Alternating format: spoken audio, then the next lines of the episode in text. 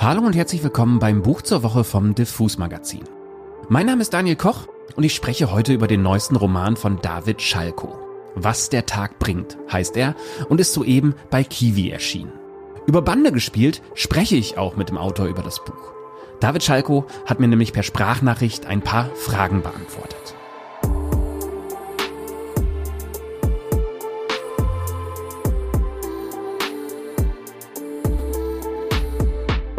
Was der Tag bringt, ist ein Roman, der, wie man so sagt, gut in die Zeit passt.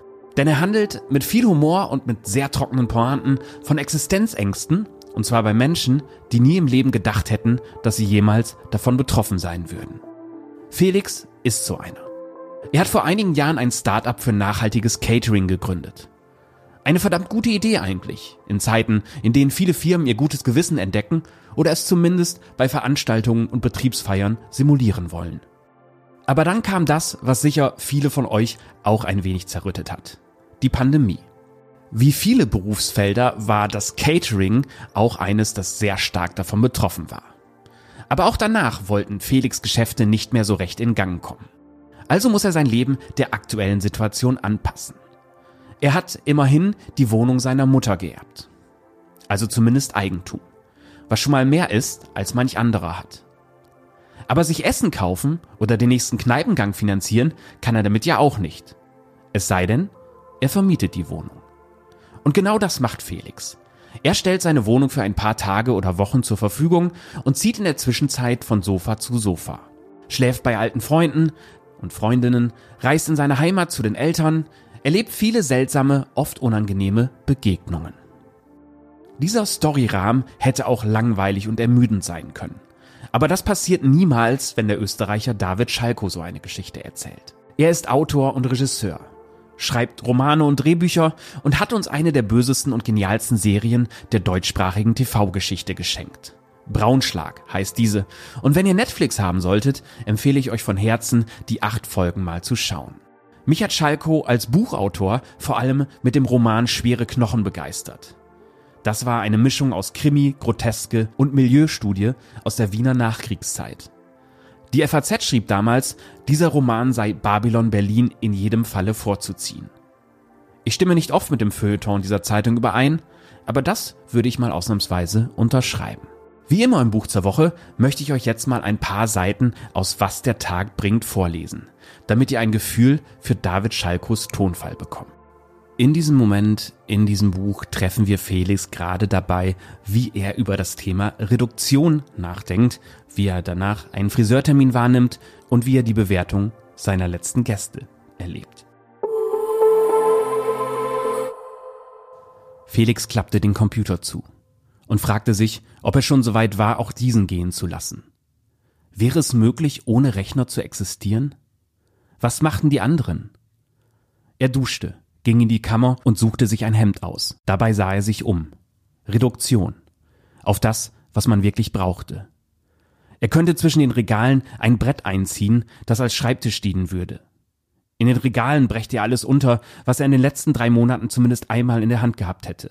Wäre das ein Kriterium? Sickern lassen. Vielleicht hatte die Putzfrau den Geschirrspüler auf dem Gewissen. Er glaubte nicht an das Eigenleben von Geräten. Und doch agierte er, als hätten sie eines.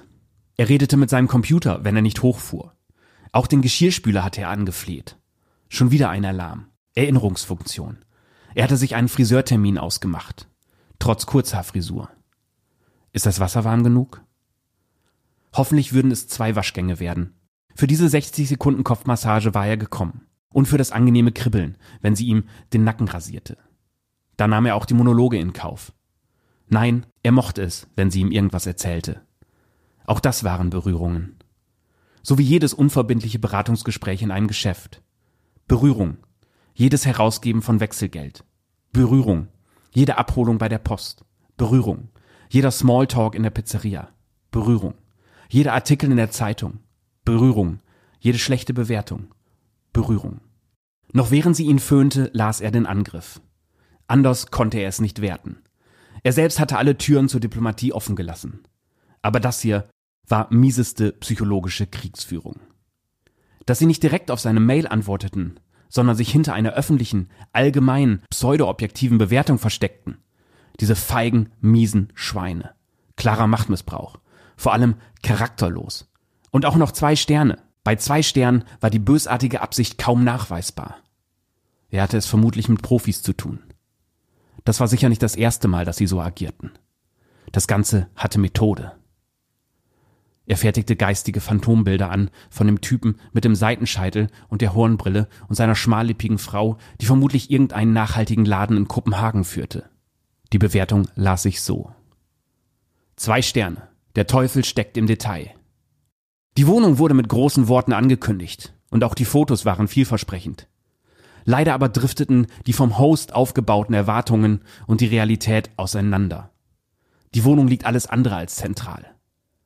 Das Hauptproblem ist aber der Host selbst, den man in jeder Ecke spürt.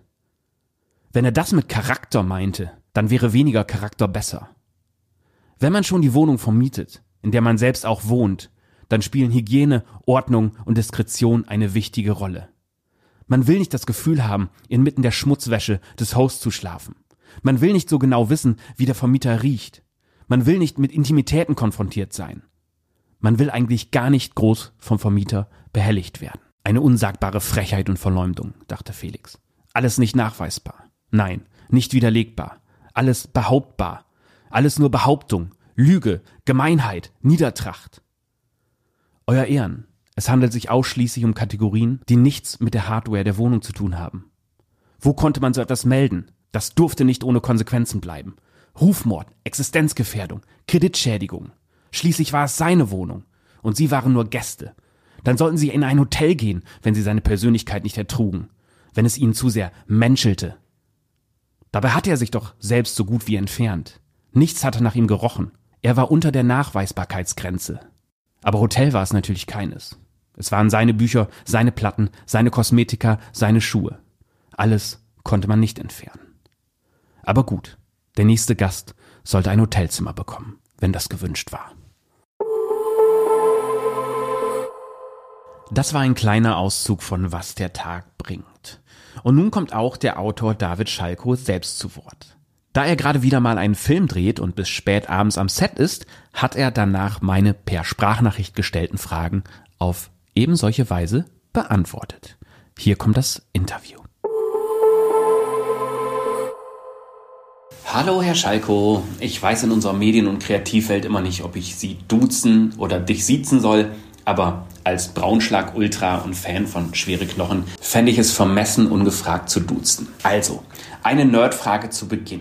Vielleicht, weil ich Ihr Buch begann, als ich gerade auch Slow Days Fast Company von Eve Babbitz las. Sie verzieren das Buch mit sehr schöner Fotografie. Vor jedem Kapitel ist ein neues Foto und ganz zu Beginn vor der ganzen Geschichte sieht man ein sehr besonderes Foto. Nämlich das Bild Duchamp playing chess with a nude. Eve Babbitz. Warum geht es mit diesem Bild los? Das Buch steht wie ein Mottozitat am Anfang, weil es nicht nur eine tragende Rolle in der Handlung des Buches spielt, sondern weil es auch eine Metapher bildet. Das Bild kommt in den Fantasien des Protagonisten immer wieder vor. Fotografie spielt dabei auch eine große Rolle, aber auch die Rolle des weißen Mannes und die Reste des patriarchischen Denkens, die in diesem Bild versinnbildlicht werden. Umgekehrt wäre dieses Bild eine ganz andere Geschichte. Wenn der Mann nackt und die Frau angezogen wäre. Andererseits spielt Schach eine Rolle, der Wettbewerb, den anderen als Gegner zu sehen. Und es geht auch um Duchamp und sein stoisches Weltbild der Indifferenz. Also es hat viele Bedeutungen für den Roman und deshalb steht es voran. Ich muss zugeben, dass ich mich auf den ersten Seiten fast ein wenig gegruselt habe. Ihrem Protagonist Felix ging es ja lange recht gut. Er hätte wohl nie gedacht, dass er als Unternehmer und Wohnungseigentumsbesitzer plötzlich von Existenzängsten betroffen ist. Was natürlich auch viel an der Pandemie lag und an der nicht wirklich vorhandenen Hilfe für Menschen wie ihn. Er hat zwar ein nachhaltiges Catering-Unternehmen, aber seine Ängste und auch sein langsamer Abstieg zeigen schon Parallelen zu vielen Entwicklungen in meinem Bekanntenkreis in der Medienbranche. Ich fand mich also in vielen Ängsten sehr genau wieder. Inwieweit war also diese Story eine Reaktion auf die für Selbstständige und Kreative sehr herausfordernde Pandemiezeit? Ein Freund von mir erzählte mir, dass er seine Wohnung jeden Monat für acht Tage vermietet und sich dann immer überlegen muss, wohin er selbst geht. Das hat mich nicht mehr losgelassen, denn es steht für so vieles, das gerade passiert. Viele Menschen in meiner Umgebung haben durch Corona den Boden unter ihren Füßen verloren, kommen aus einer gewissen Lähmung nicht heraus, definieren sich nicht mehr über ihren Beruf, sondern sind mit Geldbeschaffung beschäftigt. Was auf den ersten Blick wie Luxus aussieht, nämlich sich durch sein Eigentum eine Art Grundeigentum zu verschaffen, ist in Wahrheit der Beginn einer Entwurzelung, die eine ganze Identität ins Wanken bringt. Was bleibt vom Tag, wenn er sich nicht mehr durch Arbeit strukturiert? Was sind wir eigentlich, wenn wir uns nicht mehr mit Beschäftigung bekleiden? Damit beschäftigt sich der Roman. Zwei meiner Lieblingsparts im Buch ähm, sind, weil sie sehr entlarvend und treffend sind, diese hier. Zitat, Du wirst nur noch dir selbst begegnen, flüsterte Gregor. Ich habe eher das Gefühl, ständig auf monologisierende Männer zu treffen, erwiderte Felix. Zitat Ende. Wie beurteilen Sie die Bedeutung der Figur des monologisierenden weißen Mannes in der heutigen Zeit? Ich glaube, dass den monologisierenden weißen Männern immer weniger Menschen zuhören, weil sie immer das Gleiche zu sagen haben. Die patriarchischen Strukturen lösen sich zunehmend auf und der sogenannte alte weiße Mann steht ratlos daneben. Wir befinden uns also in einer Gesellschaft, die auf vielen Ebenen Identitätskrisen verspürt. Es naht eine Zeit, in der man sich weder über Arbeit noch über alte Geschlechtsbilder definieren kann, auch nicht über die gängigen Beziehungsmodelle. Vieles wird ins Virtuelle verlagert, vieles wird automatisiert oder von Algorithmen oder KIs übernommen – Gleichzeitig sind wir von zahlreichen Krisen überfordert. Gleichzeitig spürt man eine kollektive Erschöpfung.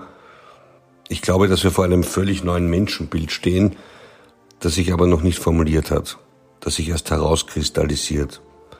Und ich glaube, Überforderung und Einsamkeit sind die großen Themen dieser Gegenwart. Und noch eine letzte Frage. In all Ihren Geschichten lese ich bei allem Witz und bei aller Dramatik auch immer sehr deutlich raus, dass Sie gesellschaftliche Entwicklung abbilden wollen bloßstellen wollen oder vielleicht sogar verändern wollen. Vielleicht kommt mir die Frage in den Sinn, weil ich heute Morgen Aufnahmen gesehen habe, wie wütende Protestierende in Paris die Zentrale einer Luxusmarkenfirma attackiert haben. Aber trotzdem, große Frage zum Schluss.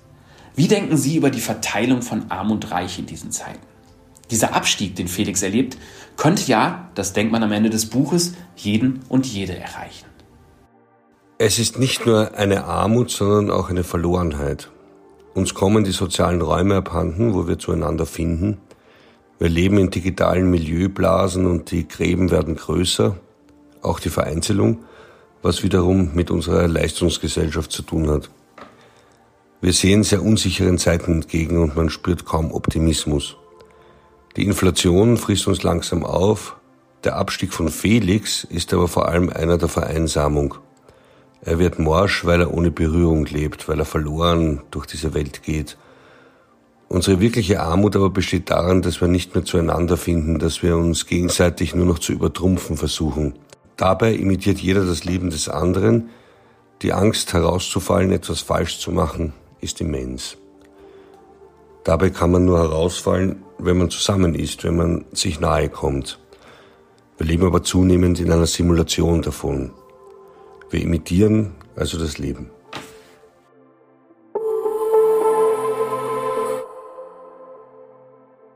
Das war also David Schalko über seinen Roman Was der Tag bringt. Soeben erschienen im Kiwi Verlag.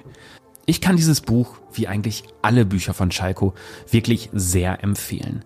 Gerade wer diesen trockenen Humor mag, gerade wer Bücher liebt, die sehr genau beobachten und die vor allen Dingen auch so Alltagssituationen auf sehr tolle Pointen oder Einsichten verdichten, der wird an diesem Buch seine Freude haben. Und das war's schon für heute mit dem Buch zur Woche vom Diffus Magazin.